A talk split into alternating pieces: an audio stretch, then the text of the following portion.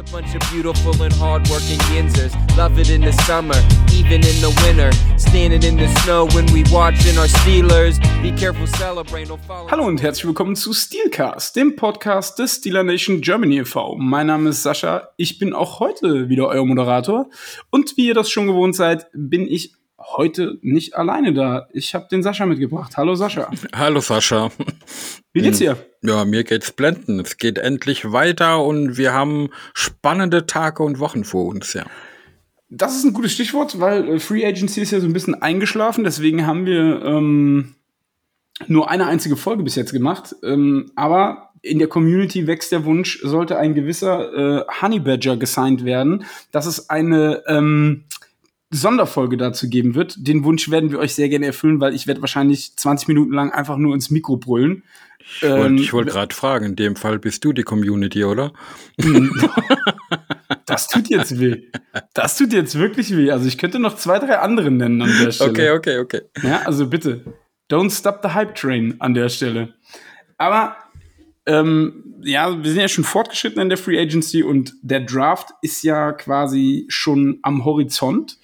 Und deswegen haben wir uns heute Verstärkung geholt. Vom Saturday Kickoff Podcast ist der Julian da. Hi, Julian. Moin Jungs, ich freue mich mal wieder dabei zu sein. Ja, du warst ja letztes Jahr schon da und äh, hast einen bleibenden Eindruck und einen guten Eindruck hinterlassen. Deswegen haben wir dich einfach wieder eingeladen. Sehr gut. Und ähm, um vielleicht einen kurzen Ausblick zu geben, um was es in der Folge hier gehen soll, ähm, wir werden erstmal die Quarterbacks beleuchten, dann äh, die Offensive Line und ganz zum Schluss die Running Backs. Da werden wir wahrscheinlich eher so über Late Round Picks reden, weil wir ja einen Running Back in der ersten Runde vermutlich nicht draften werden. Hoffen zumindest einige. äh, aber äh, kommen wir vielleicht erstmal ja eigentlich zu dem Top-Thema. Ähm, ben Roethlisberger ist ja in Rente gegangen nach 18 Jahren und somit sind die Steelers ja auf der Suche nach einem neuen Signal Caller, haben sich in der ähm, Free Agency verstärkt mit Mitch Trubisky, aber ja, ich glaube, man tut nichts Falsches daran, wenn man sich die fünf Top Prospects in dieser Klasse einfach mal anschaut und überlegt, ob da einer an 20 gehen könnte oder ob das vielleicht dann auch ein Reach ist, je nachdem. Aber Julian, vielleicht erstmal deine Expertise dazu. Ja, ich meine, generell haben wir jetzt hier eine Klasse, die natürlich, ich meine, das ist mittlerweile den meisten, glaube ich, bekannt, nicht so gut ist. Also auf jeden Fall nicht so gut ist wie das, was wir letztes Jahr hatten, aber das ist halt auch wirklich sehr, sehr schwer. Da sind wir ein bisschen verwöhnt gewesen, einfach mit vier wirklich guten Quarterbacks und einem, äh, den einige auch noch wirklich hoch hatten. Ähm, und dann, ja, es ist wahrscheinlich eine Klasse, die dann noch mal ein bisschen unterdurchschnittlich ist, ähm, generell, auch jetzt nicht nur im Vergleich zum letzten Jahr. Wir haben ja einige Namen, die durchaus spannende Aspekte mitbringen, aber ich versuche es immer so zu beschreiben. Letztes Jahr waren das alles Quarterbacks, die eine, ich sag mal, eine klare Schwäche hatten, aber die Schwäche war halt so, dass wenn sie die nur so semi gut in den Griff kriegen oder gar nicht, dann kann ich immer noch ein Szenario sehen, wo sie halt eine erfolgreiche NFL-Karriere haben. Und dieses Jahr würde ich halt so bei all den Spielern, die wir jetzt hier auf dem Zettel haben, sagen, wenn sie ihre größte eklatante Schwäche nicht in den Griff kriegen, dann werden sie keine gute NFL-Karriere haben. Also ich glaube, so würde ich es auf den Punkt bringen. Ähm, das sind interessante Jungs, äh, die machen auch Spaß. Es macht Spaß, denen auf Tape zuzugucken. Ähm, und ich habe auch, also wenn man Positional Value mit einberechnet, ich habe keinen mit einer First Round Grade, aber wenn man Positional Value mit so einer halben Runde drauf reinrechnet, dann sind da ein, zwei dabei. Gerade so, da ist euer Pick eigentlich an 20 ganz cool, weil er halt nicht so super früh ist und dann nicht irgendwelche Teams irgendwie zum Beispiel an 6 äh, sich überlegen, äh, ob, sie, ob sie jetzt da irgendwie äh, jemanden ziehen sollten. Ähm, und deswegen fühle ich mich bei euch an 20 deutlich wohler über diese Prospect zu sprechen. Okay, jetzt würde mich mal eine Sache interessieren. Du hast jetzt gerade eben gesagt, ähm, vier ähm, Quarterbacks im letzten Jahr, die sehr, sehr gut waren. Würdest du sagen, dass der Number One Pick mit Trevor Lawrence jetzt nach der ersten Saison vielleicht doch ein Fehler war, weil man sich mehr erwartet hat? Oder bist du eigentlich der Meinung, dass das Ceiling da immer noch so hoch ist, dass ähm, sich das noch rechtfertigen wird, sage ich jetzt mal? Also ich versuche generell ähm, eigentlich keine wirklich extremen Schlüsse nach einem Jahr zu ziehen. Ich finde das ganz, ganz schwierig. Ähm, dann kommt noch dazu, dass alle diese Teams in, also und, und Lawrence als erstes in horrenden Situationen da untergegangen sind. Also es war ja wirklich katastrophal das darf man nicht trennen damit, dass wenn jetzt, ich sag mal, irgendwie Pittsburgh dieses Jahr jetzt hier steht und die ziehen einen Quarterback, ähm, den sie an 20 haben und sie sagen so, okay, den würden wir so Ende Runde 1 ziehen und weil wir jetzt einen Quarterback haben wollen, nehmen wir den jetzt hier an 20. Nächstes Jahr haben die aus irgendeinem Grund einen super hohen Pick, jetzt einfach nur als Szenario. Äh, und da sitzt einer, den sie mit der klaren, weiß nicht, Top 5 Grade auf dem Board haben dann finde ich es okay, nächstes Jahr wieder einen Quarterback zu ziehen, weil man einfach sagt, so, wir haben uns beide Quarterbacks angeguckt und der hier ist einfach besser. Das finde ich fair. Aber grundsätzlich würde ich keinen dieser Quarterbacks aus dem letzten Jahr abschreiben. Das finde ich viel zu früh, auch wenn wir auch letztes Jahr immer gesagt haben. Das heißt, nur weil wir alle vier hoch haben, heißt das nicht, dass alle vier eine super NFL-Karriere haben werden. Das wissen wir alle, dass, äh, dass das vielleicht maximal irgendwie so eine 50%-Quote sein wird. Ähm, aber trotzdem würde ich keinen von den Jungs abschreiben und äh, ja, Trey Lance ja sowieso nicht, weil der hat ja kaum gespielt. Man, man kann bei diesen Prospects für dieses Jahr das ja aber auch genau umgekehrt sehen. Nur weil sie vielleicht jetzt für den Draft nicht als diese Top-Jungs ja, gelten, genau. heißt es ja nicht, dass sie nicht doch eine erfolgreiche NFL-Karriere genau. haben können, wenn eben alles passt.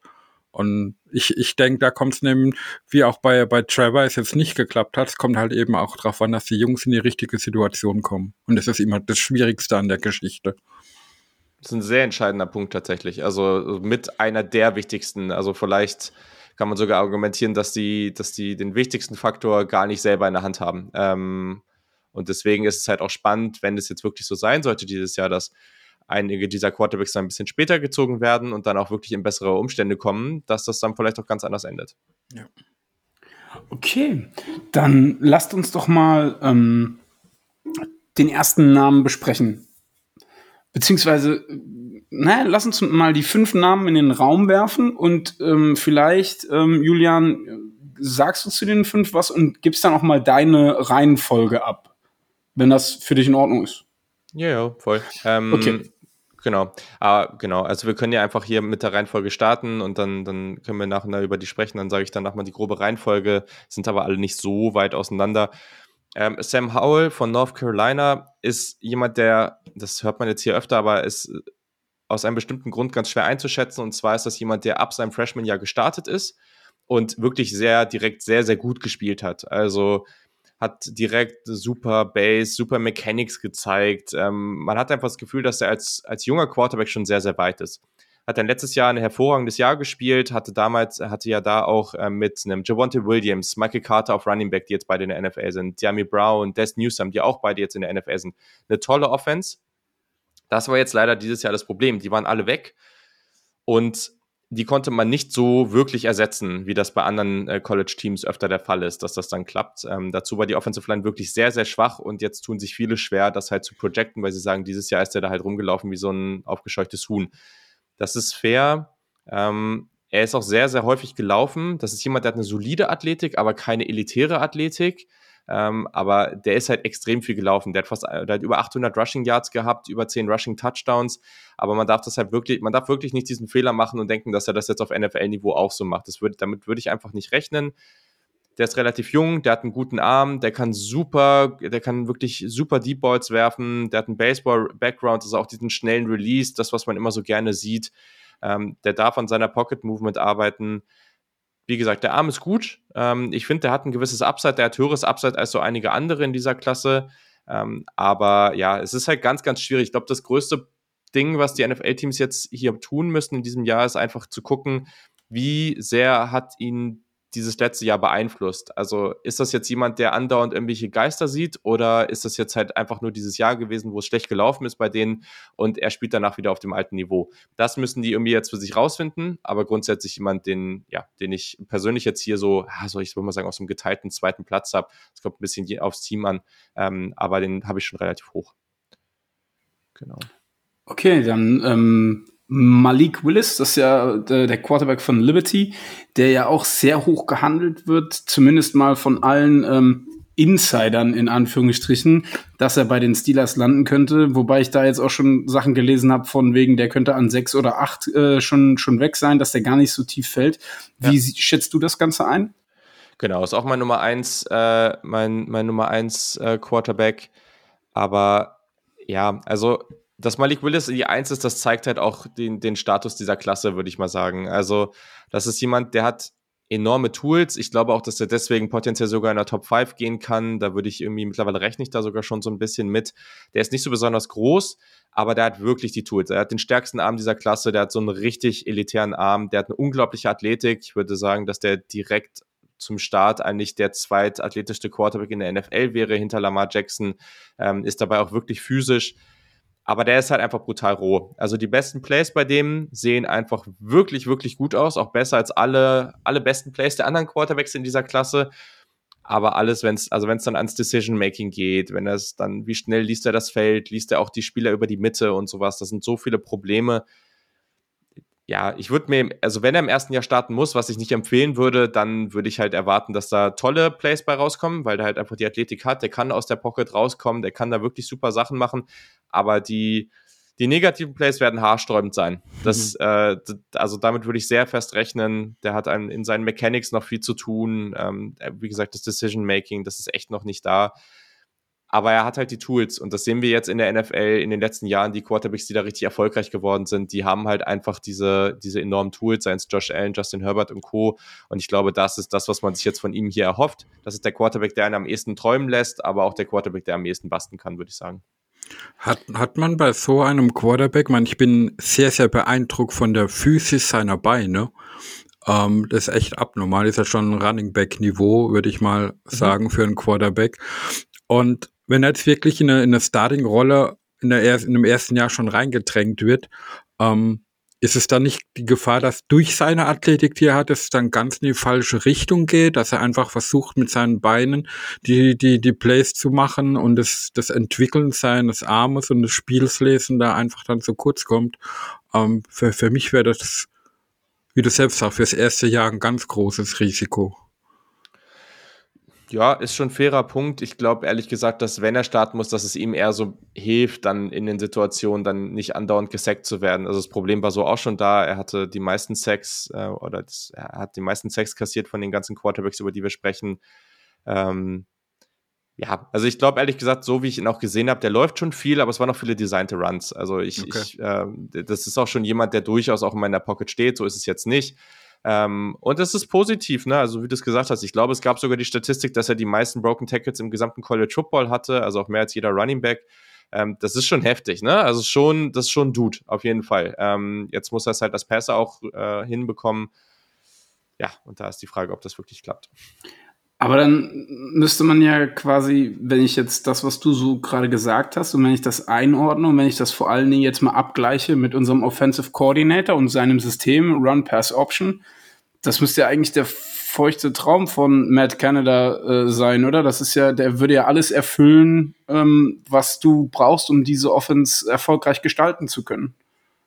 Ja, also, also äh, Sam Howell hatte auch viele RPOs drin. Ähm, gibt gleich auch noch jemanden, der bei dem das noch mal extremer war, aber auch äh, jemand wie, wie ähm, Malik Willis. Ich glaube, gerade zu Beginn, aber generell für ihn das ideale Szenario wäre so eine RPO Run-Heavy Offense, die hier und da mal wirklich vertikale Shots nimmt, weil das kann er, ne? Der hat halt einfach einen Bombenarm.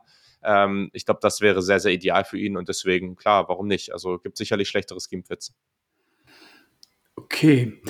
Ähm, kommen wir zum dritten in diesem Ensemble und zwar Desmond Ritter aus Cincinnati. Ja, Desmond Ritter, richtig cooler Dude auf jeden Fall. Äh, das ist ein Typ, den man gerne als Fan in seinem Team haben will. Das ist einfach ein, äh, so zu dem, was man so mitbekommen hat, zumindest echt ein, ein cooler, cooler Mensch. So, ähm, ist auch schon ein bisschen erwachsener, liegt vielleicht auch daran, dass er schon, dass er schon Vater ist, ähm, hat sehr viel sehr viel Erfolg gehabt mit Cincinnati. Also ähm, war da über lange Jahre Starter, hat Cincinnati als erstes Group of Five Team in das Playoff geführt. Äh, gibt wenig Spieler in der NFL, äh, in der NFL, in der College Football Geschichte, die so viele Siege eingefahren haben wie er. Und wenn man es, also was sehr schön ist bei ihm, ist einfach, dass er am ehesten die Maße hat, die man sich so vorstellt, hat eine gute Größe, große Hände, gute Armlänge. Beim Gewicht darf er gerne noch 10 Pfund draufpacken. Ähm, einfach, wenn es dann in der Pocket ist, dann ja, also du willst halt nicht, dass, du, dass er immer komplett in sich zusammenfällt, da darf er gerne noch ein bisschen was machen.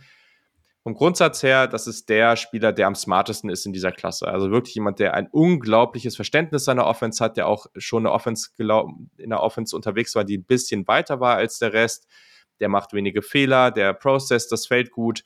Einfach das, was man sieht, so du arbeitest durch, durch deine Reads 1, 2, 3 und auf der anderen Seite gehst du zum Backside-Dig, solche Geschichten. Das sind dann so, da siehst du so, okay, das ist NFL-Niveau, das musst du in der NFL machen. Das hat kein anderer in dieser Klasse wirklich gemacht und das hat Ritter relativ konstant hinbekommen. Das ist sehr positiv. Ähm, dazu hat er eine wirklich gute Athletik. Der läuft sehr, sehr selten, aber er ist auch beim, beim 40-Yard-Dash, beim Combine hat er das auch nochmal gezeigt. Also der, der ist da auch wirklich eine, eine super Zeit gelaufen. Also so eine 4-5, also es ist wirklich gut für einen Quarterback. Ähm, also wenn er dann laufen muss, dann kann er das auch wirklich und äh, nicht auf dem Niveau von Malik Willis. Aber also das, das äh, ist so der zweite danach, würde ich sagen, den, in dem Bereich. Ähm, der Arm ist solide, mehr würde ich, mehr würde ich nicht sagen. Ähm, die Mechanics sind an sich okay, aber die sind halt auch der Grund, warum die eine Schwäche so zum Schein kommt, nämlich seine Accuracy. Die wird aber teilweise ein bisschen übertrieben, diese Schwäche. Ähm, er hat halt jedes Spiel so ein paar Plays, die so ein bisschen unerklärlich sind, warum die Bälle einfach so daneben gehen.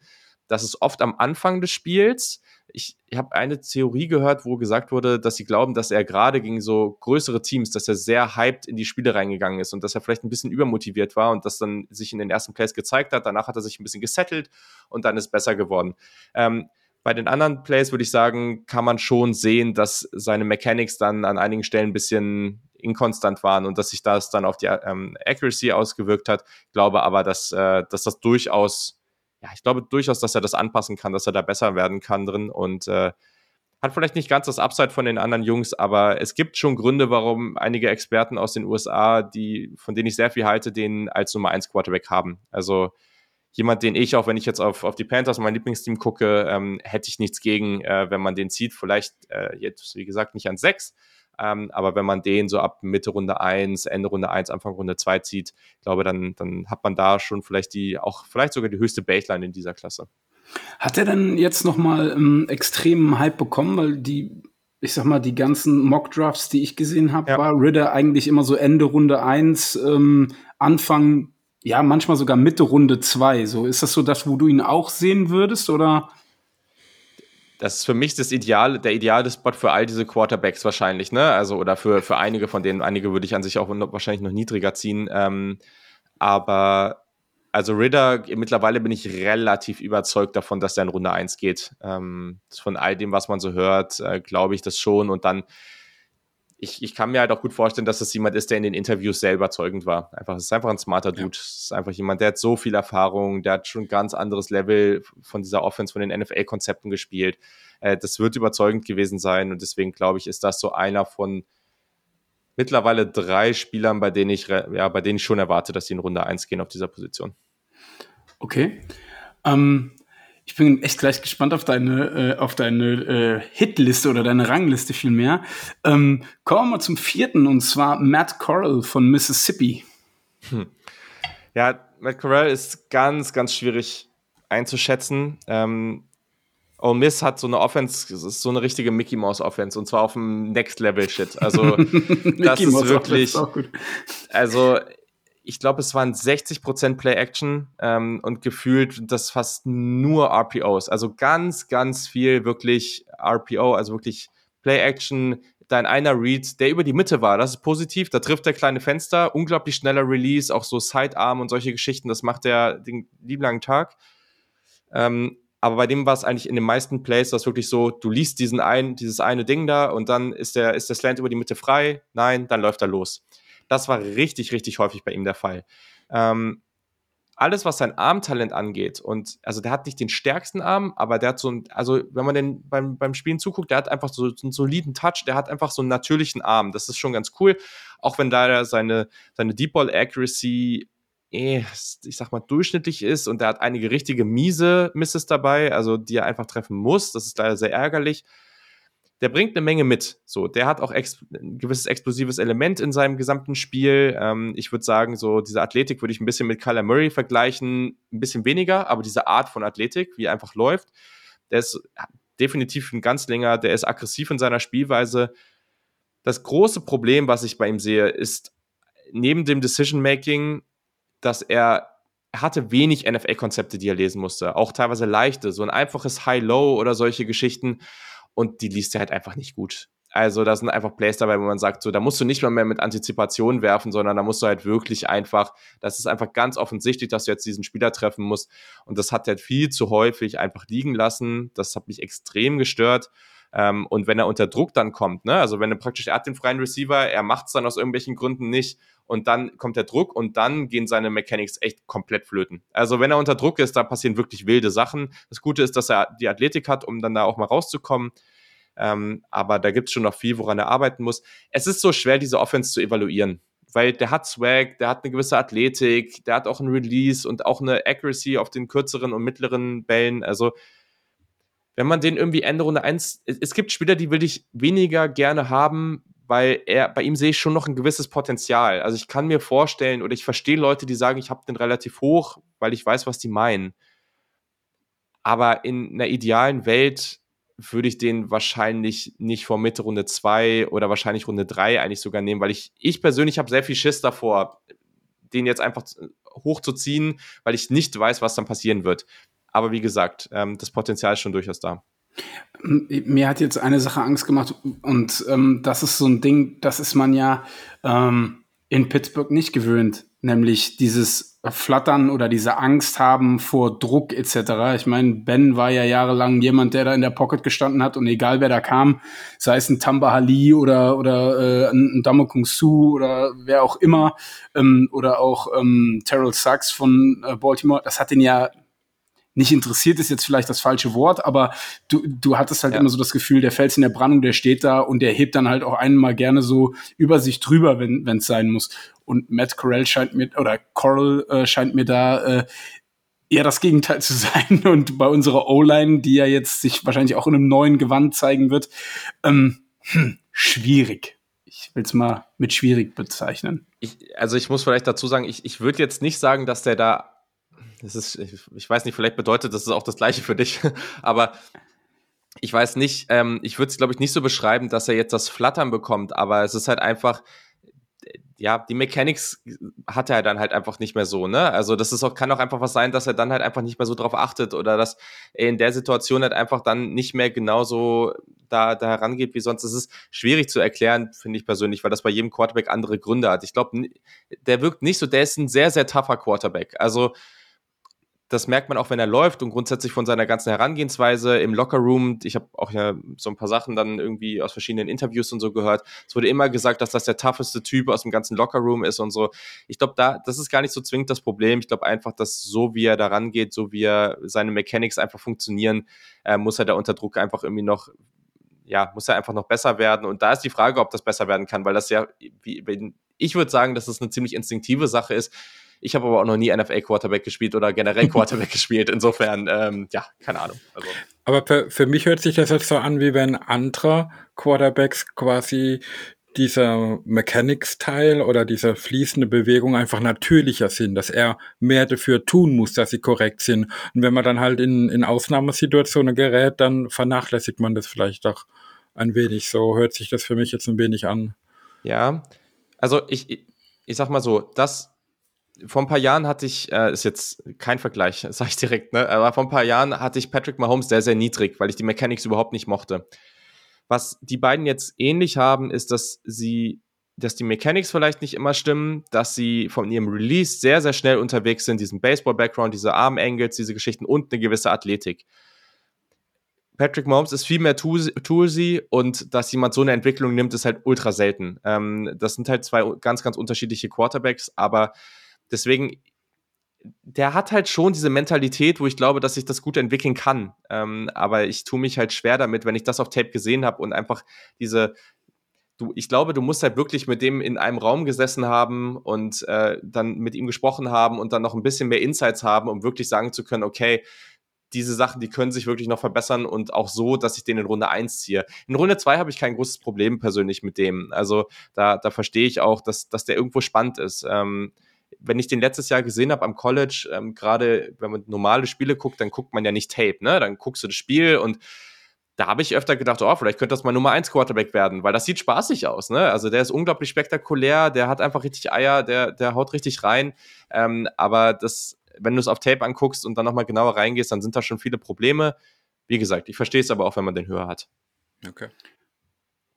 Okay, ähm, ähm, jetzt, bevor wir zum letzten von diesen Top 5 kommen, würde ich dich gerne mal fragen, auch wenn das jetzt gar nichts mit College Fußball, äh, Fußball ja genau, Sascha, wenn das gar nicht so viel mit College Football zu tun hat, aber ähm, was denkst du, wie sehr hat die Verpflichtung von Trubisky ähm, den Plan der Steelers, ähm, was den QB-Draft betrifft, beeinflusst?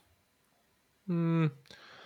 Ich glaube ehrlich gesagt, dass die Steelers an einem Punkt sind, wo sich andere Teams halt nicht befinden, also einfach einen besseren Kader haben als andere Teams und dementsprechend du dir so eine gewisse Baseline geben musstest. Ähm, und natürlich wird es Teams geben, die die Quarterbacks unterschiedlich sehen dieses Jahr, klar. Ne? Also ich meine, die Saints jetzt anscheinend wird es da potenziell noch einen Uptrade geben und dann werden sie irgendeinen dieser Quarterbacks sehr, sehr gut sehen, sonst machst du das nicht. Ähm, ich glaube aber, dass sie sich dadurch einfach eine Baseline gegeben haben und äh, gucken wollen, äh, anscheinend mögen sie Trubisky auch, gucken wollen einfach, okay, ähm, hat dieses Jahr in Buffalo ihm jetzt was gebracht, ist er vielleicht besser geworden? Ähm, ich glaube aber nicht, dass es so großen Einfluss darauf haben wird. Ich kann mir gut vorstellen, dass sie trotzdem Quarterback ziehen, weil entweder du hast seit nächstes Jahr ähm, einen guten Starter mit Trubisky und der Quarterback den anderen, den hast du als Backup oder du kannst den dann irgendwie traden ähm, oder du hast das Szenario, dass du wirklich, und das macht bei einigen dieser Quarterbacks wirklich, wirklich viel Sinn, ähm, du sitzt den halt einfach ein Jahr und dann hast du halt Trubisky als diese Übergangslösung gehabt und danach kommt der andere rein und dann geht so weiter. Ne? Also das ist ja nicht irgendwie ein Szenario wie in Green Bay, wo du irgendwie, wenn Rogers halt immer da weiter bleibt, dass der andere halt nie, nie drankommt. Äh, das Szenario, dass einer dieser Quarterbacks, der da gedraftet wird, äh, nächstes Jahr irgendwie mehr Potenzial hat als ein Trubisky, ist ja jetzt nicht so gering. Ja, das, das, das wäre jetzt mein, meine Frage dazu oder mein, mein, meine zwei Pfennige dazu gewesen. Äh, ich denke, hätten sie Trubisky eben nicht verpflichtet, dann hätte man an 20 eigentlich einen Quarterback draften müssen und einen, der auch in Jahr 1 starten kann. Und so kann man jetzt eigentlich eher auf ein, ein Prospect gehen mit einem höheren Ceiling, wo man auch Entwicklung reinstecken möchte, weil man eigentlich einen potenziellen Starter für das nächste Jahr hat. Und das macht die Situation eigentlich eher einfacher und man hat auch mhm. mehr Optionen. Weil, ähm, wie schon angesprochen, von den, von den fünf Kandidaten, wo wir da haben, äh, tut man sich, glaube ich, mit den meisten schwer, dass sie in Jahr eins ein Starter sind, der ein mhm. Team voranbringt. Ja, definitiv. Gehe ich voll mit. Ähm, ich würde sagen, für Jahr eins, also für das Szenario hätte man entweder Ritter, Howell, Jein, weiß ich nicht, ist schwierig zu einzuschätzen. Oder der, der jetzt auch kommt, Kenny Pickett, ähm, hätte man den ziehen müssen. Ähm, bei den anderen Jungs sehe ich, also ich, ich, also ich glaube, Willis ist der eine Name, das ist halt witzig an der ganzen Geschichte, weil der mit zu 99-prozentiger Wahrscheinlichkeit als erstes vom Bord gehen wird. Und da sind wir uns, glaube ich, alle einig, dass der am ehesten sitzen muss. Ähm, aber trotzdem ähm, bei den anderen, ja, also so richtig wohlfühlen wäre nur Ritter oder Pickett. Ich habe da bei den US-Experten so einen witzigen Satz gehört, dass wenn man äh, Willis im ersten Jahr startet, hat man vielleicht nicht einen Top-Quarterback, aber man hat einen besten Running Back auf dem Feld. Und das, das ist vielleicht wahr, aber dann schon wieder traurig, ja. ja. Aber dann, wir haben ja jetzt schon zwei, dreimal den Namen gehört. Kommen wir mal zum Local Hero, äh, ja. zum, äh, zum Quarterback äh, der Pitt Panthers, Kenny Pickett. Und äh, Julian, da interessiert mich natürlich ganz besonders deine äh, Expertise, weil klar, Pittsburgh, das ist natürlich so, das ist der Hype an sich schon, ne, dass der aus dem College kommt und äh, dann wird er auch noch so hoch gehandelt, weil er die letzte Saison ja wirklich eine gute Saison gespielt hat, das muss man ja sagen. Ähm, aber mich interessiert jetzt einfach, wie du das Ganze dann ähm, siehst. Also ich hoffe sehr, dass er bei euch noch da ist, weil das würde heißen, dass äh, die Panthers mit dem Owner, der äh, bei Pittsburgh oder an der University of Pittsburgh studiert hat, mit dem Head Coach, der ihn am College rekrutiert hat, äh, nicht äh, aufgrund dieser, dieser Sachen ihn jetzt da ziehen. Ähm, also sagen wir es mal so, ich bin nicht der größte Fan. ähm, aber das hat man, ist hat man auch, jetzt gar nicht gemerkt an der Stelle. Ja, aber es ist halt das Ding, an sechs ist halt eh einfach für alle zu früh. Das, das, ähm, das kommt noch dazu. Ähm, Kenny Pickett hat ein sensationelles Jahr gespielt. Das war jemand, den hatte vorher für die Draft niemand so auf dem Zettel. Ähm, der hat ja schon viele Jahre gestartet bei Pittsburgh, war immer einfach super durchschnittlich. Und dann dieses sensationelle Jahr, sie sind ACC-Champion geworden. Das war einfach richtig, richtig gut. Muss man, muss man so anerkennen er ist schon, also er bringt erstmal gute Maße mit, außer seine Handgröße, die, die viel diskutierte Handgröße, die mir persönlich relativ egal ist. Ähm, er wird zur Saison schon 24 Jahre alt sein, was mich persönlich ein bisschen stört, aber gut, äh, so soll es sein. Es wird viel darüber gesprochen, ich glaube, dass er in Runde 1 geht. Es wird viel darüber gesprochen, dass er die höchste Baseline mitbringt. Ich glaube, da ist was dran es wird, aber dieses ganze Thema wird, äh, äh, sehe ich ein bisschen als zu overhyped an. Also, das ist schon jemand, der hat erstmal ganz gute Instinkte. Das ist, das ist auch niemand, also der wird auch teilweise mit Joe Burrow verglichen und das, die haben einfach nichts miteinander zu tun. Also, äh, das ist jemand, der viel mehr Baller ist. Also, es ist viel mehr viel mehr Johnny, das, was Johnny Manziel sein wollte, so nach dem Motto, weißt du? Also natürlich haben die Unterschiede, aber das ist jemand, der läuft aus der Pocket raus, der trifft keine schnellen Entscheidungen, der hat die zweitlängste Time to Throw im gesamten College Football gehabt. Ähm, der läuft halt eher aus der Pocket raus, der hat kein gutes Pocket Movement, deswegen muss er halt auch öfter raus. Macht dann aber halt teilweise wirklich gute Plays. Der Arm ist okay, der ist ausreichend, würde ich sagen aber das muss halt, also trotzdem ist er als vertikaler Passer gut, ne? Also der, der hat einfach gute Accuracy. Bei seinen Reads muss ich sagen, das fand ich nicht immer so überzeugend. Das, was aber überzeugend ist, wenn er seinen Read dann hat, dann hat er wirklich gute Accuracy. Also bei tiefen Bällen sind da gute dabei. Wenn er irgendwie eine tiefe Comeback-Route, solche Geschichten, wirklich schwere Bälle, wo es Timing braucht, das macht er. Das macht er auch wirklich gut. Das sind alles so Geschichten, wo ich sage, ich glaube, du kannst ihn in eine passende Offense bringen. Der hat auch eine solide Athletik. Äh, ich glaube, das reicht völlig aus für alles, was man so in der NFL machen will, für Rollouts und solche Geschichten. Und deswegen glaube ich, dass der ein solider Quarterback sein kann. Ähm, aber ich sehe halt nicht, dass der jemals mehr als so ein, diese, diese Kirk Cousins, Derek Carr Richtung. Das wäre mein Ceiling für ihn. Mehr sehe ich auf keinen Fall. Ähm, weil da einfach die Tools sind einfach nicht da. Also, und, und dazu kommt, wenn er jetzt wirklich konstant gutes Pocket Movement hätte und wenn er konstant wirklich seine Reads einfach super durchgehen würde und einfach richtig solide wäre. Aber das ist ja dann eben nicht so, wie er es mein, meiner Meinung nach sein müsste, um das auszugleichen, was ihm dann bei den Tools fehlt. Und dann träumt man halt lieber mit einem Malik Willis, als eine Kenny Pickett zu ziehen. Ich glaube aber, dass der in der NFL schon noch ein bisschen besser gesehen wird. Es hieß immer, die Interviews mit ihm seien sehr, sehr gut gewesen. Ähm, deswegen, ich glaube schon, dass der relativ früh gehen kann.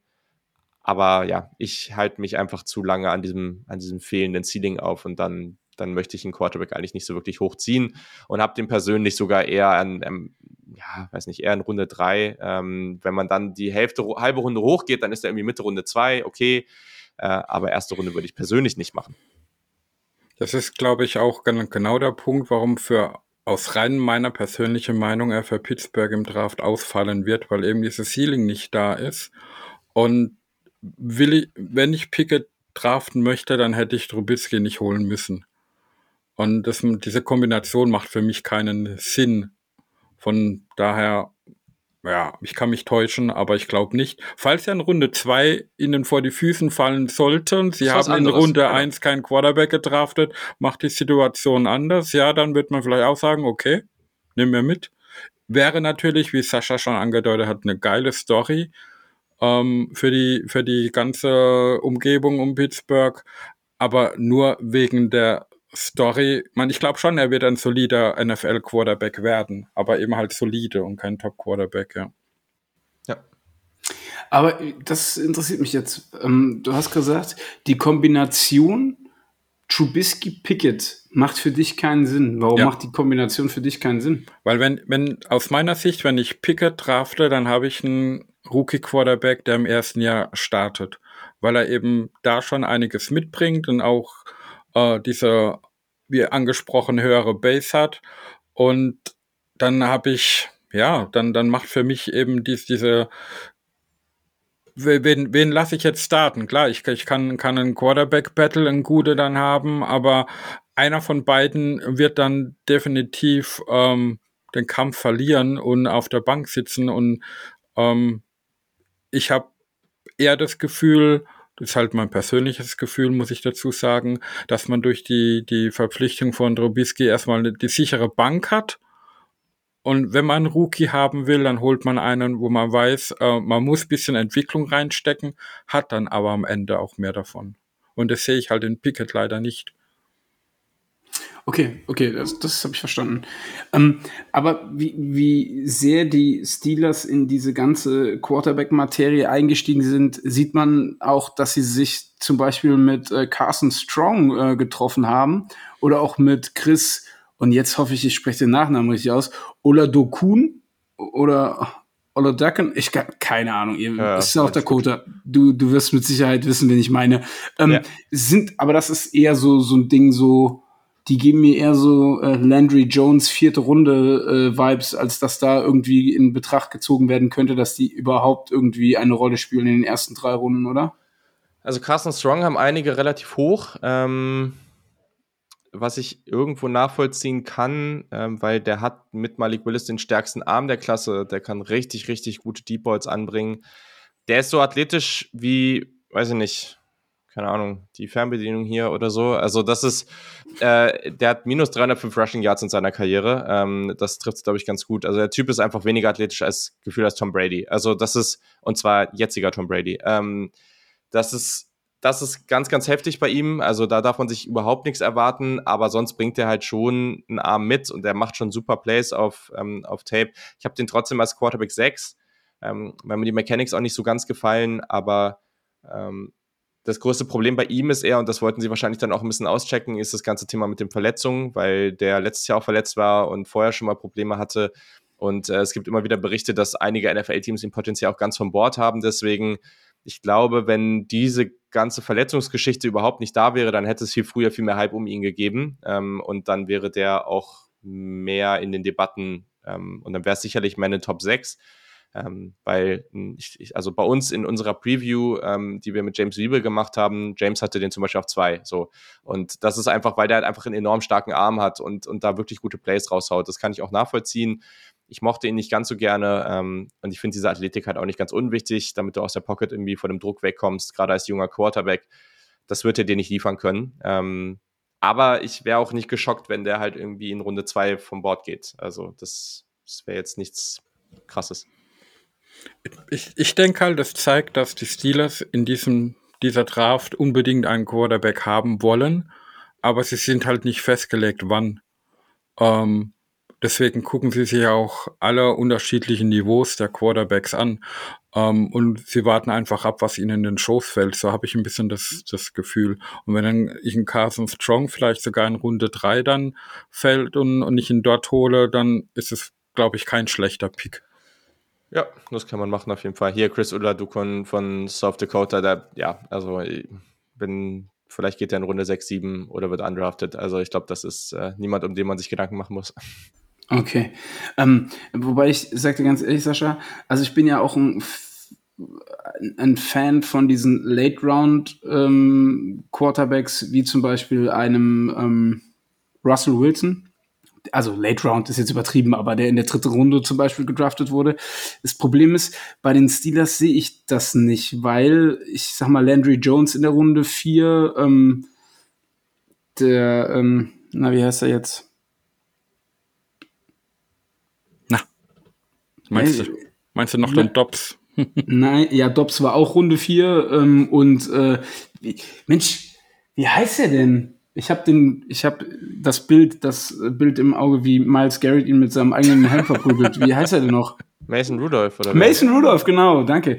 Der wurde in der dritten Runde gedraftet, so. Und das sind so alles so Dinger, weiß ich nicht, da haben die Steelers kein glückliches Händchen bewiesen, so in diesen Mid-Round äh. Ja, aber das, das war nach Quarterbacks, die waren, die wurden zu einer Zeit gedraftet, wo man keinen direkten Quarterback eigentlich benötigt hat.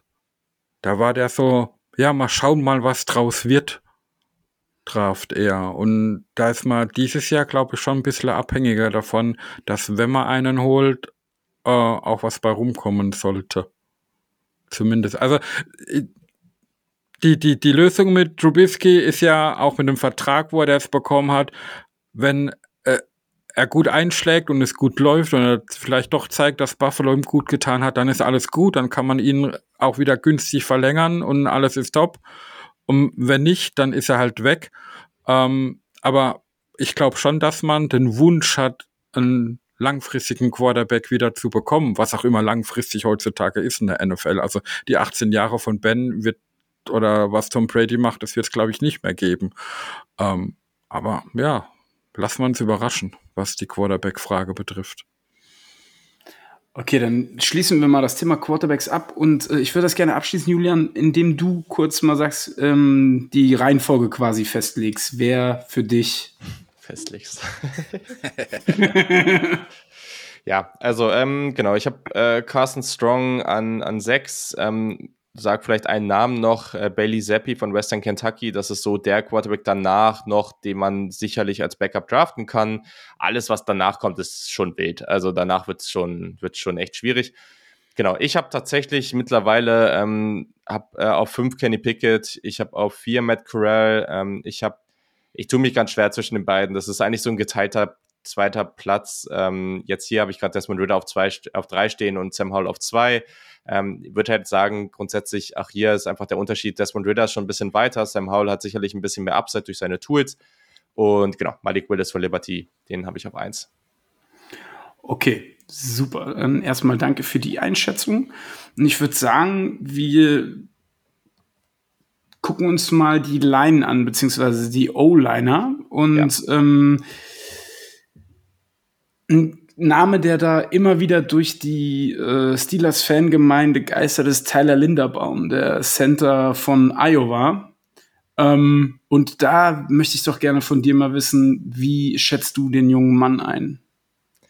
Ja, das ist jemand, da scheint sich die Geister eigentlich nicht, weil eigentlich feiern den alle, ne? Aber das Problem ist natürlich so, wann ziehst du jetzt ein Center ähm, und, und äh, ja, macht das jetzt Sinn? Brauchen wir das jetzt unbedingt zu früh? Ähm, gehört so ein bisschen in diese Gruppe an Spielern, würde ich mal sagen, mit Safeties und Linebacker, wo der Possession Value sehr wichtig ist, du aber vielleicht teilweise einfach intelligente Spieler mit nicht ganz den athletischen Trades ein bisschen später bekommst ähm, und das dann vielleicht so handhaben kannst. Also unglaublich spannender Spieler, ähm, ehemaliger Defensive Tackle, ist 2020 in die O-Line gewechselt, Wrestling-Background, also all die schönen Geschichten, die man sich so wünscht äh, bei Tyrion Offensive Lineman. Der hat, äh, der war vom PFF ähm, der Center im College Football mit der höchsten Grade in 2020 und 2021. Ähm, ja, also der hat keine sensationellen Maße. Also das ist jetzt nicht so das ist jetzt nicht so seine allergrößte Stärke, aber der spielt mit unglaublich guter Vision. Der, der, der spielt einfach so smart, ne? Also es gibt einfach Plays, wo, wo irgendwie ein bisschen, weiß nicht, wo jetzt, wenn ein Blitzer reinkommt oder wenn es nicht ganz so läuft, wie du es dir wünschst, dann, dann hat er halt so eine gute Vision, dass er teilweise beim, Le beim Left Tackle aushilft, so, weißt du? Also das ist jemand, der, der spielt so intelligent, der hat eine super Mobility, ganz, ganz tolle Balance, die, Foot, äh, die Fußarbeit ist super ich fand den Anker schon gut. Es gibt ein, zwei, äh, es gibt ein, zwei Spiele gegen Michigan zum Beispiel, da hat er ein bisschen Probleme. Der ist halt einfach nicht der Größte, ne? Also, ich sag jetzt mal was, wenn der gegen Jordan Davis steht, dieser super Defensive Tackle von Georgia, da wird fast jeder Probleme bekommen, aber das ist jetzt nicht das ideale Matchup für ihn. Mhm. Der hat wirklich gute Hände, das Processing, einfach wieder das Feld liest. Der ist super intelligent. Ähm, diese, bei Combo-Blocks ist der gut, ähm, gerade im Run-Blocking das ist das beste Beispiel, diese Reach-Blocks, ne? Also beim Zone-Scheme, ähm, wenn dann der, der Center irgendwie hingeht und praktisch das Play nach rechts, oh, das Play nach rechts geht äh, und der Center dann praktisch mit in die Bewegung geht und dann versucht, den Defender dann einmal um den Defender rumzugehen, um ihn dann von der, auch von der rechten Seite praktisch wegzublocken, dass der Running Back am, hinter dem Rücken des Centers praktisch langlaufen kann.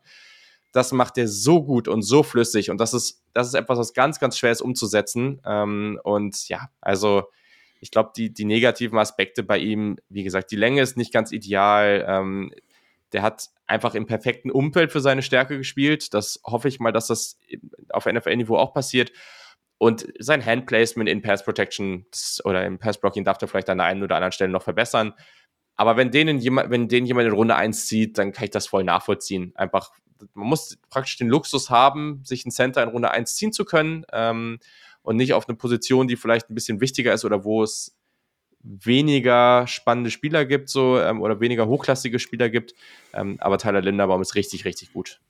Du, du, du sagst es, man muss den Luxus haben, sich das erlauben zu können, aber ich glaube, gerade die Steelers haben letzte Saison erfahren, was es bedeutet, einen guten oder keinen guten ja. Sender zu haben, weil da hat man ja auch einen Rookie geholt, der einfach die Erwartungen auf Sender nicht erfüllt hat.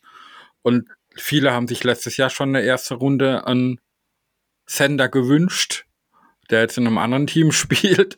Und ich glaube, das hat sich äh, dieses Jahr nicht groß geändert. Und da stellen sich viele eher die Frage, ist er an 20 überhaupt noch da? Und das, das, wird, das wird schon spannend werden, weil Sender ja. ist immer so eine Geschichte, die man sehr, sehr schlecht einschätzen kann. Ja, ich auch. Weißt du, kann ich dir jetzt null Gefühl zu geben, ob der da noch auf dem Board ist, aber wenn, finde ich die Range für ihn gut. Aber ähm, ich habe jetzt ganz oft auch gehört und auch gelesen, dass so nach Linderbaum an Center nicht wirklich, also die Klasse ist nicht wirklich tief und äh, ist schon ein gehöriger Drop-off, was danach dann kommt, oder?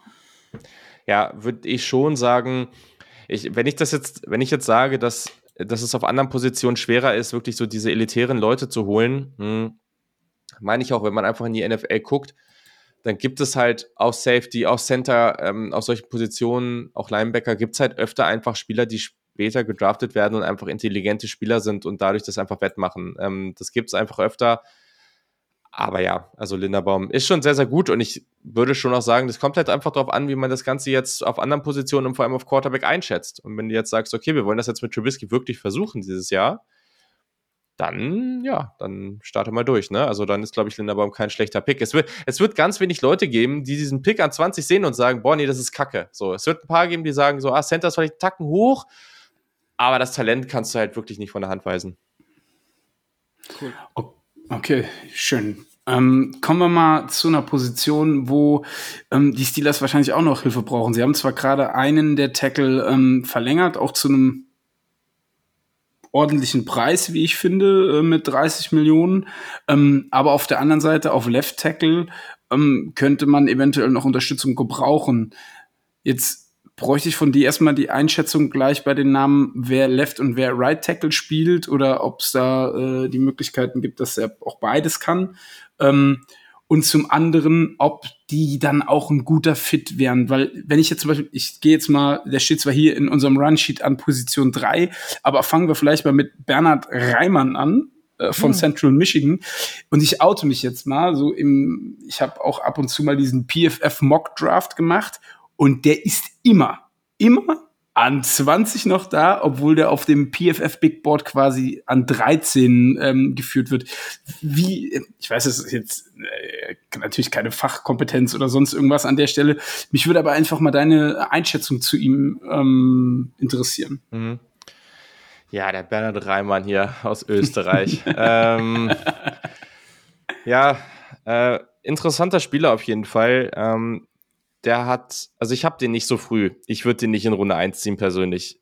Hm, da gibt's, also die Klasse ist super, super Offensive Tackles. Auch einer, den ihr gerade hier auf dem Sheet, glaube ich, nicht stehen habt, äh, der, den ich sehr, sehr hoch habe, deswegen, den würde ich gleich auf jeden Fall nochmal anbringen. Ähm, ja, Bernhard Reimann war, war Tight End, ähm, als er zu Central Michigan gekommen ist und ist dann ähm, gewechselt auf Offensive Tackle hat auch Erfahrung im Wrestling und in der Leichtathletik, ist jemand, der super Maße hat, ne? Also über 6'6 groß, äh, solide Armlänge, große Hände. Ähm, ist ein bisschen ärgerlich, der ist super alt. Also in dem Sinne, dass der, glaube ich, 25-jähriger Rookie ist. Das, das ist schon für mich so eine Grenze, das ist schon echt viel. Also dann bist du nach deinem Rookie-Vertrag in der ersten Runde, wenn du dann noch die 50 Options ziehst, dann ist der halt 30, ne? also das ist halt echt heftig. Ähm, ja, also. Ich fühle ich fühl mich gerade sehr alt, Entschuldigung. Muss ich mal ja, kurz einwerfen. Das ist nicht nur gefühlt so, das ist auch der Realität entsprechend, ja, möchte ich an danke, der Stelle nochmal sagen. Danke. Wow, wow. ähm, ja, also der, der spielt mit, ich finde, ich habe den auch ein bisschen anders eingeschätzt als viele andere. Ich habe da irgendwie ein bisschen was anderes auf Tape gesehen. Ich finde, der, der ist athletisch gut. Ich finde, der hat auch ganz gute Power und Explosivität. Ähm, andere finden die Agilität besser als ich. Und ich glaube, daher kommt das, dass die ihn höher haben finde die Balance ganz gut. Ich finde den besser als Passblocker als als Runblocker. Der hat nur Left Tackle gespielt am College. Ähm, und das, das ist halt so das Problem, warum ich ihn nicht früh ziehe, weil der ist 25, der war vorher Tight End, der muss noch ein bisschen Gewicht drauf kriegen und der hat halt bei den technischen Aspekten seines Spiels noch echt zu tun. So, und das dauert halt noch ein, zwei Jahre. Und da ist halt 27 und das finde ich halt schon echt heavy. Ähm, und daher würde ich den persönlich nicht so früh ziehen. Okay. Okay. Dann kommen wir mal zu Ekwonu von North Carolina State.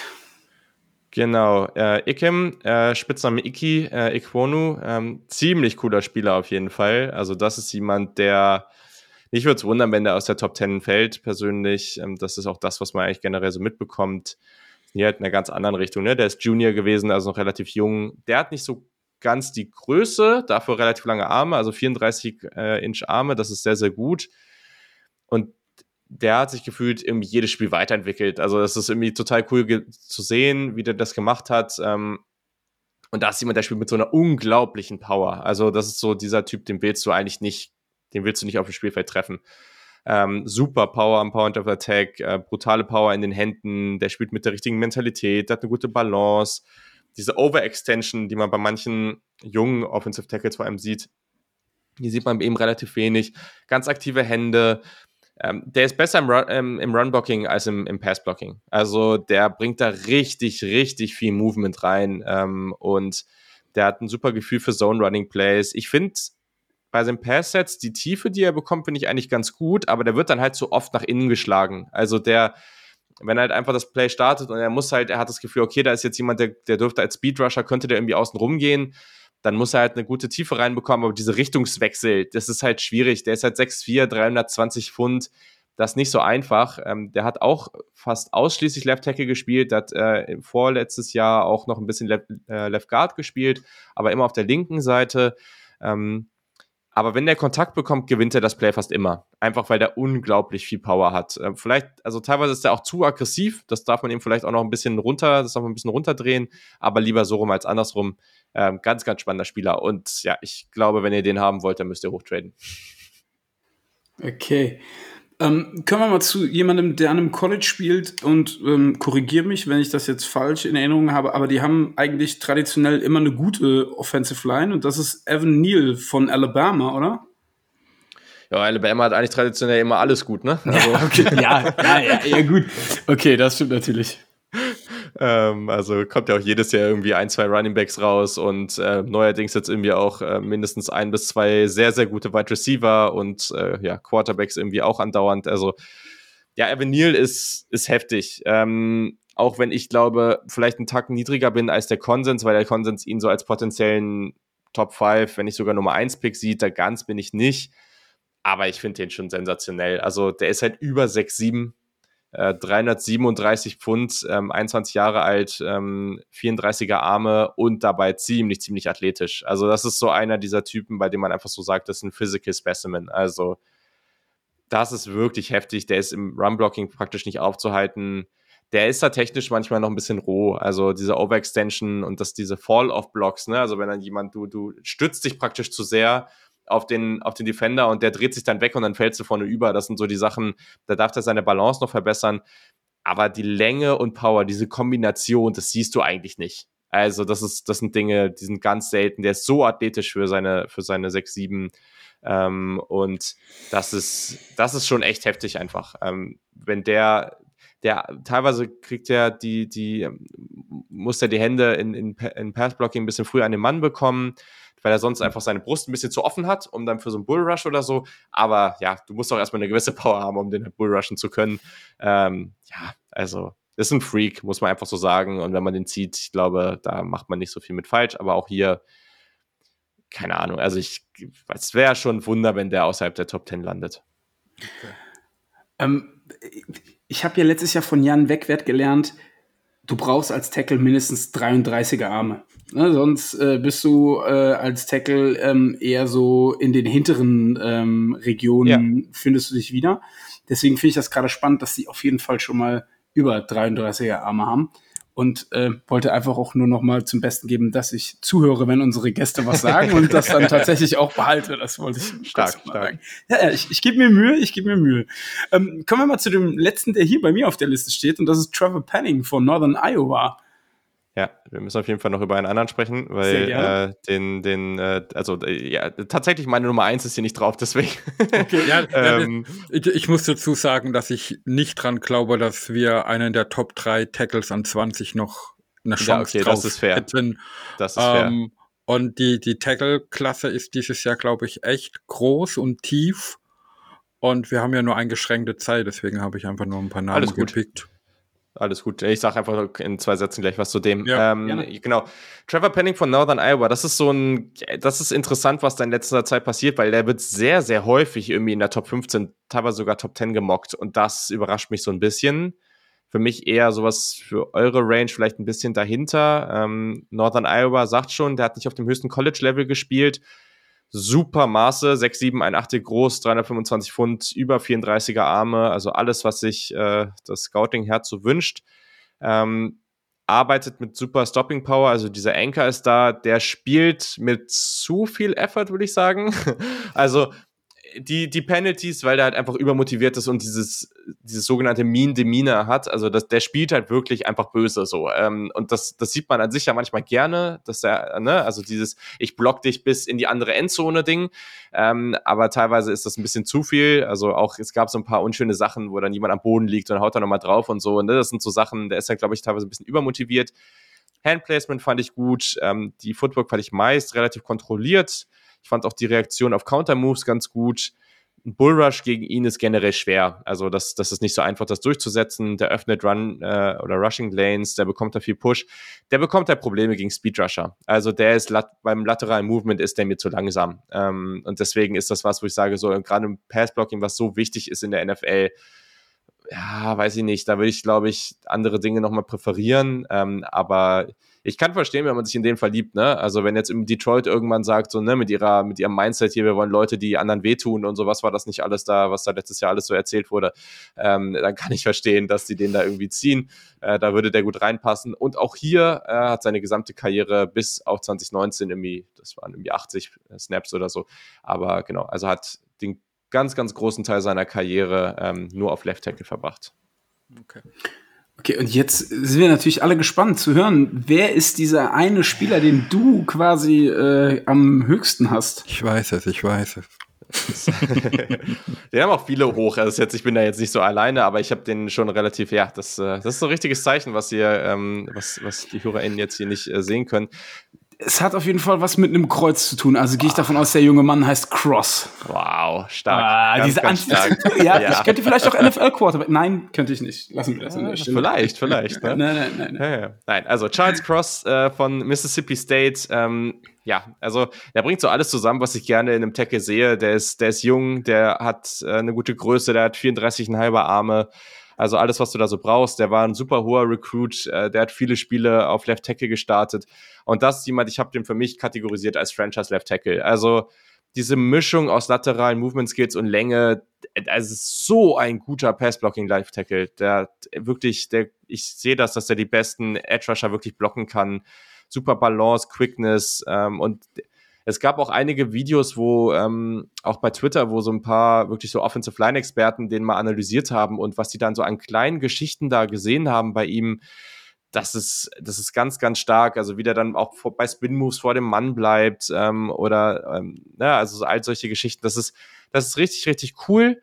Man muss sehen, dass also bei Mississippi State spielen sie in so White Splits. Also man kann bei ihm ohne Probleme sehen, dass der auch isoliert alleine im One-on-One seinen Blocker, ähm, wirkt, also seine Blocks gut ähm, durchführen kann und dass er da wirklich gut aussieht.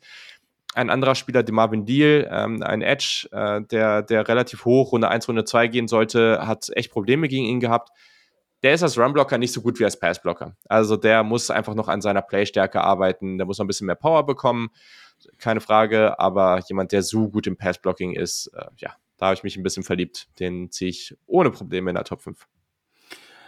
Okay, und jetzt gehen wir mal, sagen wir jetzt mal, du bist der äh, General Manager des Steelers und du hast den 20. Pick im Draft. Welchen Tackle würdest du, wenn du dich darauf versteifst, einen Tackle zu nehmen, welchen würdest du an 20 nehmen und würdest auch sagen, die Range ist einfach passend dafür? Ja, ähm, okay, also da würde ich jetzt, ich glaube, Trevor Penning kann man da machen. Ich würde ein bisschen später ziehen, aber ich, das kann man grundsätzlich machen. Ist auch eine Position, die man halt braucht. Deswegen zwei Namen, die ich jetzt hier noch reinschmeißen würde, weil ich glaube, dass die anderen drei halt einfach nicht da sein werden. Der erste, also es sind beides Namen, die sehr, sehr all over the place sind. Den ersten habe ich deutlich höher als der Konsens. Das ist Nicolas Petit-Frère von Ohio State. Ähm, hat, aber tatsächlich hatte ich gedacht, dass ich den niedriger habe, als ich ihn hatte. Also nur weil ich jetzt äh, Fan bin, das hatte damit tatsächlich nichts zu tun. Es war die gesamte Karriere über mit ihm nicht immer einfach. ähm, aber der hat auf jeden Fall die Maße, die du haben willst. Und das ist jemand, wir lassen uns oft sehr stark beeindrucken davon, dass das so physische Freaks sind, die auf Tackle spielen ähm, und die dann halt so ultra physisch und ultra dominant sind. Letztendlich das, was wir suchen, ist, dass die einfach als Passblocker und als Runblocker die Leute blocken. Ob die denen jetzt da irgendwie äh, 20 Yards das Feld rüber in den Boden laufen und irgendwie komplett irgendwelche Pancakes raushauen, ist eigentlich erstmal egal, solange sie ihre Blocks halten und das gut machen. Und das sehe ich bei ihm halt einfach. Also ich habe, der hat nicht diese Elite-Trades, aber ich sehe, dass der sehr ausgeglichen in seinem Spiel ist und sowohl im, im Run-Blocking als auch im Pass-Blocking einfach, einfach liefert. Der hat wirklich, äh, ja, der hat einfach wirklich flu fluide Movements, der hat eine gute Anchor-Power. Deswegen, ich habe den auch vor einer gewissen Zeit ähm, schon einige Male in Runde 1 gesehen, Ende Runde 1. Äh, mittlerweile, ich weiß nicht so, der Hype ist gerade nicht so ganz so da, aber ich glaube so Ende Runde 1, Runde 2, ich würde den vielleicht sogar ein bisschen früher ziehen, aber da kann man den gut nehmen. Das ist ein Spieler. Und der andere, und das ist jemand, das ist halt wirklich physisch eine Ausnahmeerscheinung. Ähm, da, da muss man ja gucken, ob man das wirklich machen will. Ich fände es okay, ist Daniel Faalele von Minnesota. Der ist 6'8 groß, äh, 684 Pfund. Der hat ähm, gewisse Zeit am College über 400 Pfund gespielt. Der hat 35 eine Achtel Arme. Ähm, also das ist alles, was du haben willst und mehr. Ähm, aber der ist halt massiv. Äh, und das ist eher ein Right Tackle, ne? Also es ist einfach ein massiver Dude. Ähm, und der hat so viel Power. Das ist wirklich, der, der hat noch nicht so viel Erfahrung, der bringt aber viel mit, was man halt nicht beibringen kann, ne? Und das ist wirklich das Ding. Wenn der einmal locked in ist, wenn der einmal die Hände an die hat, dann kommst du da nicht mehr weg. Keine Chance. Der hat so eine unglaubliche Power. Der hat einen unglaublichen Push, also gerade wenn kleinere Rusher da ankommen, wenn er den einmal erwischt und weghauen kann, dann hast du schon mal eine, eine zwei Sekunden gewonnen, weil die erstmal komplett aus ihrer Balance geschmissen werden.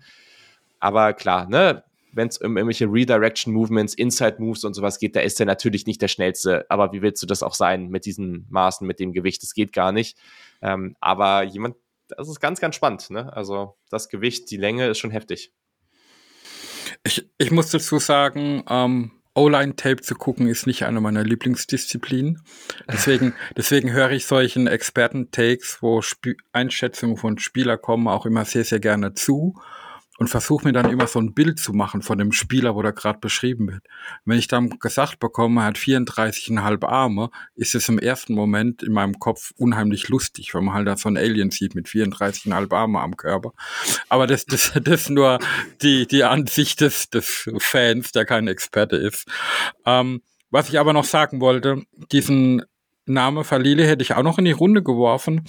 Aber was mich in den Mock-Drafts, die ich gemacht habe, ähm, für die späteren Runden, was auffallend war, dass für Runde drei und vier immer zwei Namen da immer vorhanden waren, obwohl sie auch kein, ja, keine schlechte Einschätzung in dem Sinne bekommen. Das ist zum einen Kellen Dish von Arizona State und zum anderen Zach Tom von Wake Forest.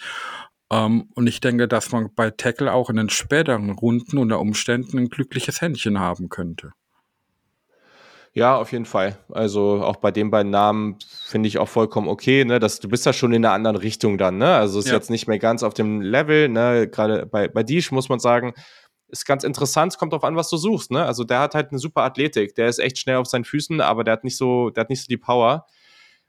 Das kannst du auf jeden Fall machen, ne? Also die Klasse ist wirklich tief, ähm, gibt da auch noch echt so ein paar andere Namen. Ja. Tyler Smith von Tulsa, der ist ganz, ganz spannend, keine Ahnung, wann der geht, aber der tut's ohne Ende und ist noch super roh gibt auch später noch Spieler, die, die wirklich auch die Länge mitbringen, die man haben will. Ähm, also da muss ich zum Beispiel am Bamidele äh, Olaseni, äh, auch kurz Bam Olaseni genannt von Utah, der auch 6'7 ist und 36,5 Arme hat. Ähm, also das sind, glaube ich, die längsten Arme der gesamten NFL dann. Äh, und ja, also das gibt später alles noch, ne? Aber da muss halt gucken, die sind dann halt einfach roher äh, als, als Spieler. Okay, danke dir. Okay, dann ähm, würde ich jetzt gern zu einer Position kommen, die vielleicht die ein oder andere Kontroverse äh, ähm, ausgelöst hat. Ähm, äh, I'm talking about Running Backs. Ähm, wir haben ja letztes Jahr einen gedraftet. Ähm, den Pick fand jetzt nicht jeder so sexy, wenn man das vielleicht noch mal so analysieren sollte. Ähm, von daher denke ich mal, bevor wir das Thema jetzt aufmachen, also ich glaube, wir gucken uns mal so die Top 3 Running Backs an, ähm, die, wenn wir jetzt aber ganz ehrlich sind, eigentlich kein Thema für die Steelers sein dürften, ja. aufgrund einfach der äh, Geschichte, dass man letztes Jahr ähm, einen Top Running Back geholt hat. Oder? Da ja. sind wir uns doch alle ja, drei voll. einig. Das, ja, ähm, deswegen interessiert mich da deine Einschätzung auch zu späteren Runden, so ab Runde 4, 5, 6, 7. Mhm. Ähm, aber lass uns vielleicht erstmal kurz die drei durchgehen. Und zwar ist das einmal Kenneth Walker, der dritte von äh, Michigan State. Genau, also ähm, wenn man, muss ich auch kurz dazu sagen, bei unserer Folge zu den Running Backs ist aufgefallen, also die Ranking-Unterschiede waren wild. Also sowas hatte ich noch nie. Äh, da hatte, hatte ich jemanden an zwei, den Yannick gar nicht in seiner Top 10 hatte und das gab es auch andersrum und so. Also so ganz, also es gibt unglaubliche Unterschiede und die Klasse ist wirklich nicht heftig. Kenneth Walker hatten wir aber alle drei ähm, gesammelt als eins. Das ist klar der beste Running Back dieser Klasse. Würde ich trotzdem nicht in Runde eins ziehen, allein bei Running Back, aber auch so vom Talent her würde ich den dahinter sehen. Aber das ist jemand, das ist halt der beste Runner der Klasse. Also der hat eine starke Athletik, super explosiv, äh, der, der kreiert äh, Miss Tackles, der hat Yards, der war, hatte die besten Yards after Contact in der Klasse, gute Vision, ähm, der variiert seine Geschwindigkeit, gute äh, Cutback Ability, der produziert viele Big Plays als Pass Protector würde ich ihn gekonnt ignorieren, das macht keinen Sinn. Ähm, aber er hatte relativ wenig Receiving Production äh, am College, aber ich glaube, er hat die Trades, um das schon solide zu machen. Ähm, das hat man aber wenig gesehen. Aber der ist als Runner wirklich super explosiv und der Beste der Klasse, ganz klar. Okay, dann habe ich hier stehen Brees Hall von Iowa State.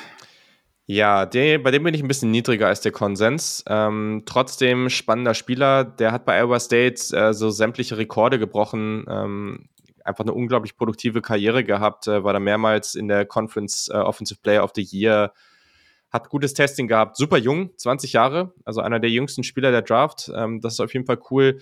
Und der hat so eine schöne Mischung aus gutem Speed. Der ist sehr schnell gelaufen beim Combine. Ich, ich, ich finde den auf Tape nicht so schnell aber er hat eine gute Mischung aus einem gewissen Frame, aus einer gewissen Power, aus einem gewissen Receiving-Talent und ähm, deswegen, also ich glaube, der kann super productive sein. Also, wenn der spät da sein sollte, dann ist das ein guter Pick. Ich glaube nicht, dass der so spät da sein wird. Ähm, es wird ja jetzt teilweise, es gab ja auch die Gerüchte, dass Buffalo den vielleicht in der ersten Runde ziehen würde. Ähm, und das würde ich wirklich crazy finden.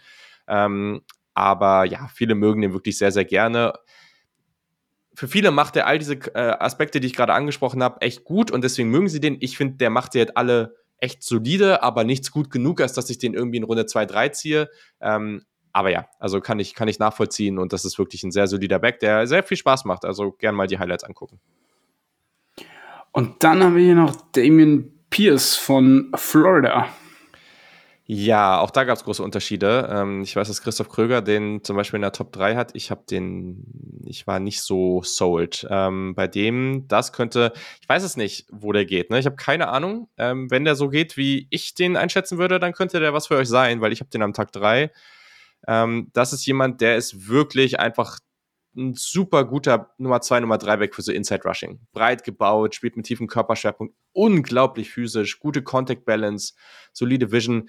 Der läuft ziemlich hektisch. Also, das ist jemand, der macht dir immer deine zwei, drei Yards gut, weil der halt einfach wie so ein, als ob du irgendwie, weiß nicht, im Feuern unterm Hintern machst und sprintet da einfach in die Offensive Line rein. Das heißt, der macht dir immer deine zwei, drei Yards, aber der ist halt nicht, also das, was ein Livion Bell irgendwie auf die Spitze getrieben hat damals, ähm, das macht, da ist halt das Gegenteil von. Also überhaupt nicht geduldig.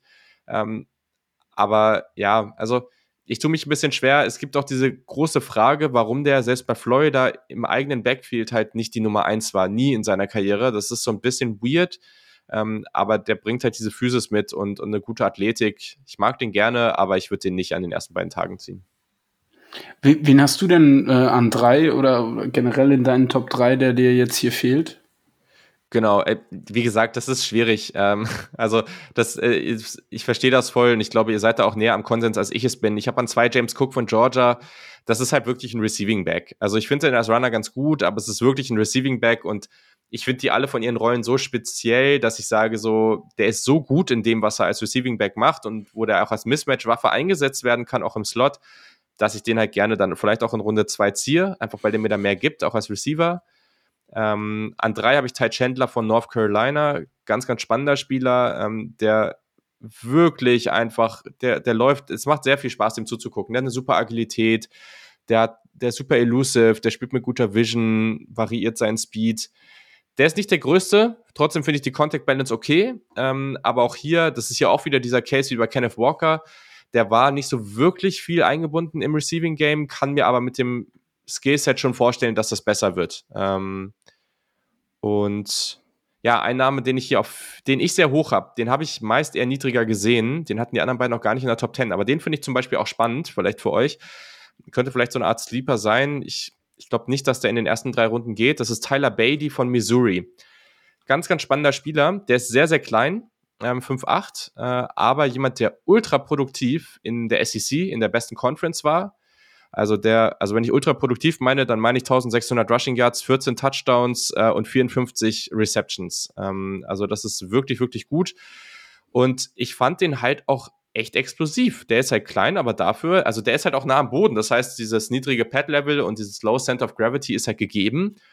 Und also mir hat da eine Menge echt gefallen und vielleicht ist das kein Nummer 1 Running Back, aber als jemand, der, der dann auch mal als Passcatcher wirklich reinkommen kann, ähm, der auch als Runner dann wirklich mal Inside laufen kann, weil er da diese gewisse Contact Balance hat, hatte nur zwei Fumbles in seinen 516 Rushing Attempts, also das sind alles Dinge, klingt für mich sehr gut, wenn der wirklich so an Frühtag 3 noch da ist und man Running Back haben will, dann kann man den gut nehmen. Fakt ist aber, ich glaube, da sind wir uns einig, Sascha, die Steelers brauchen ein Backup für Harris, oder? Weil Benny Snell ist jetzt nicht unbedingt positiv aufgefallen in den letzten zwei, drei ja, Jahren. Ja, kann man sich ein bisschen drum, drum streiten, weil die Steelers scheinen ja gewillt zu sein, Harris so viel auf dem Feld stehen zu haben, wie es nur irgendwie körperlich geht, aber dann machst du den Spiel halt auch irgendwann kaputt. Und man hat in der Rookie-Saison jetzt schon Spiele gesehen, wo er äh, die letzten im, im letzten Viertel die Hälfte vom Quarter eben gefehlt hat, weil irgendwas körperlich nicht mehr gestimmt hat. Deswegen braucht es auf jeden Fall einen Running Back, der ihn auch mal entlasten kann.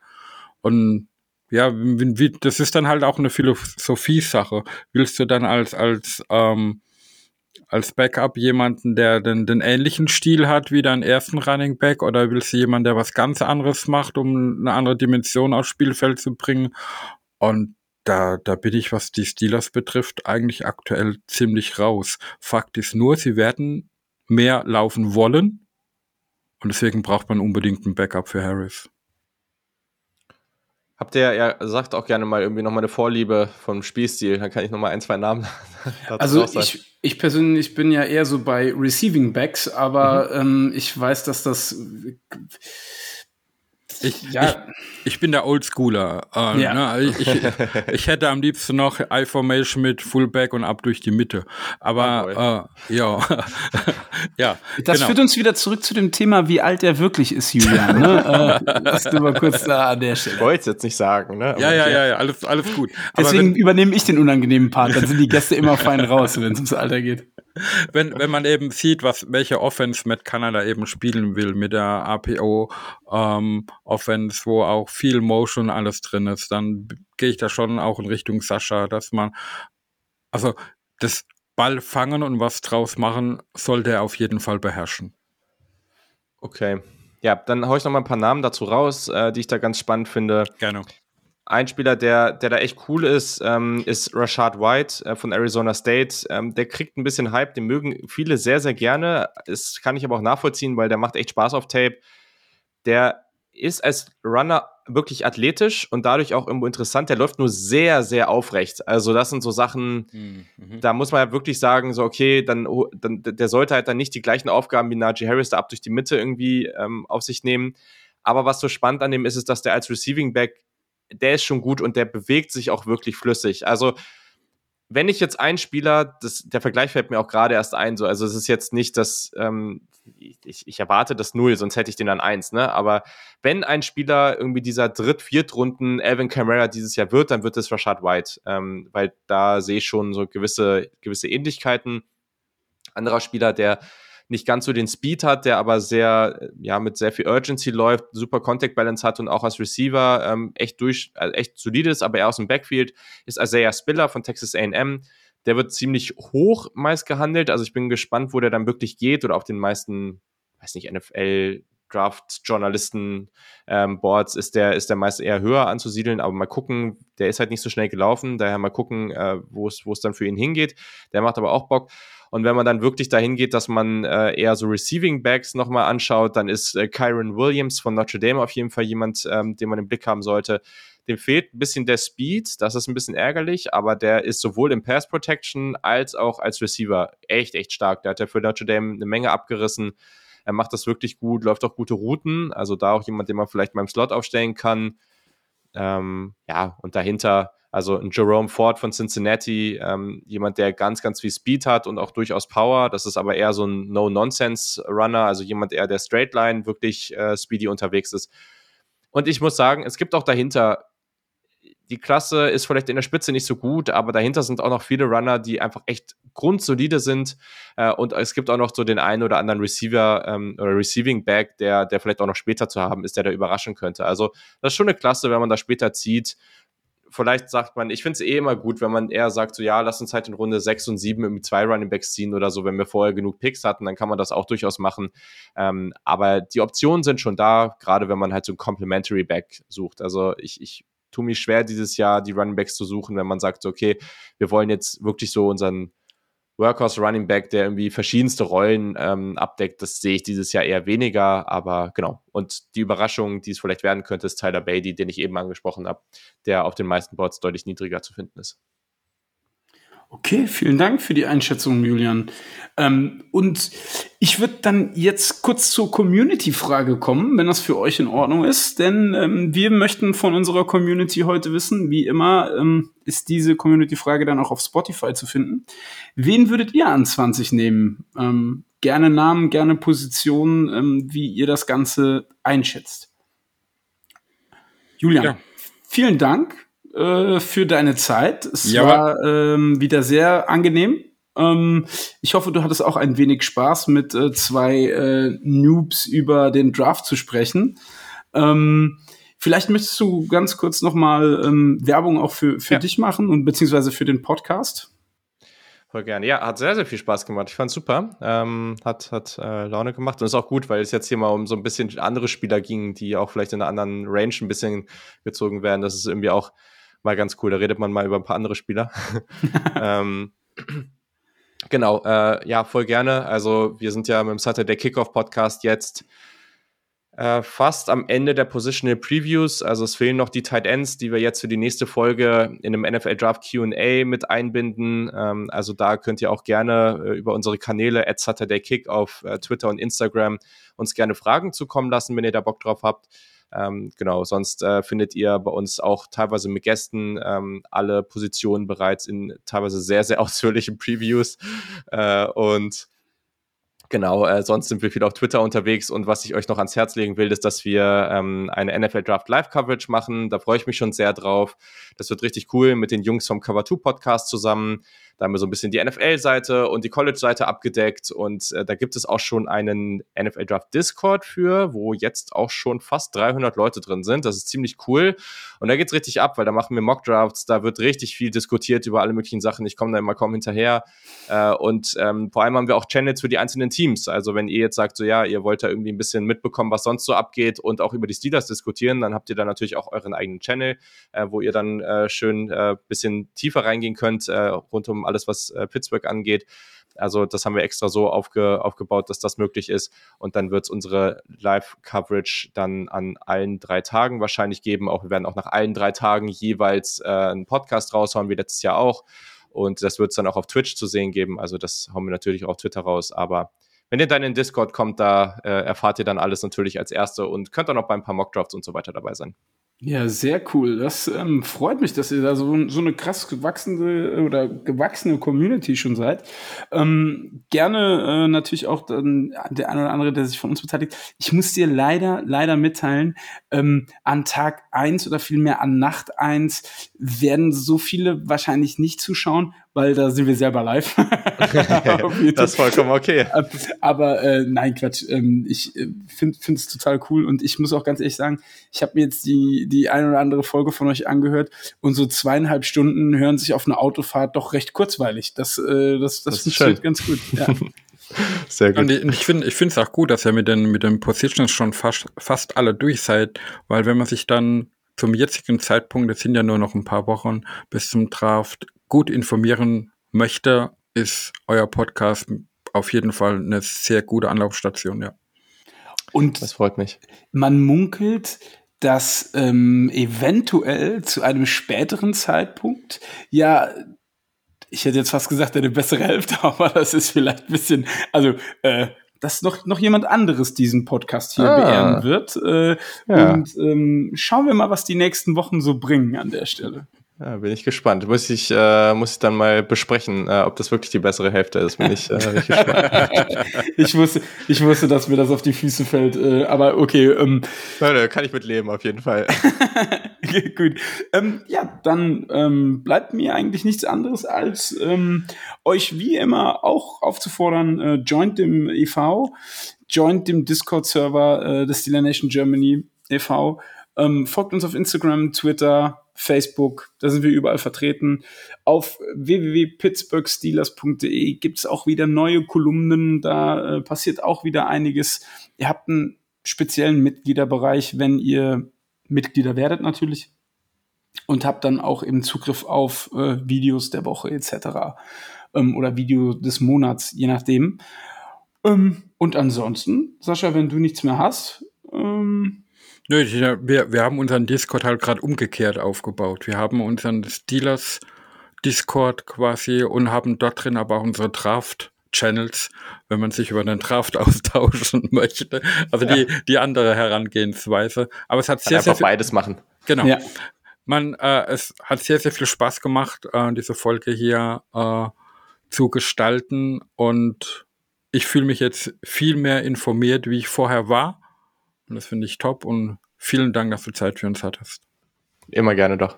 Sehr gut. Dann ähm, bist du quasi hiermit schon engagiert für den äh, Draft 2023, aber das ist dann noch ein, ein bisschen ich freue mich drauf. Sehr gut. Und dann schließen wir diese Folge ähm, wie alle anderen Folgen vorher auch, und zwar Here We go. Super Bowl repeat, yeah, the city of schools, a city with class. Long before I found trees, we were making our glass. Don't mess with us, curtain, put your flat on your back. You can visit other cities, but none will surpass. Yeah, uh.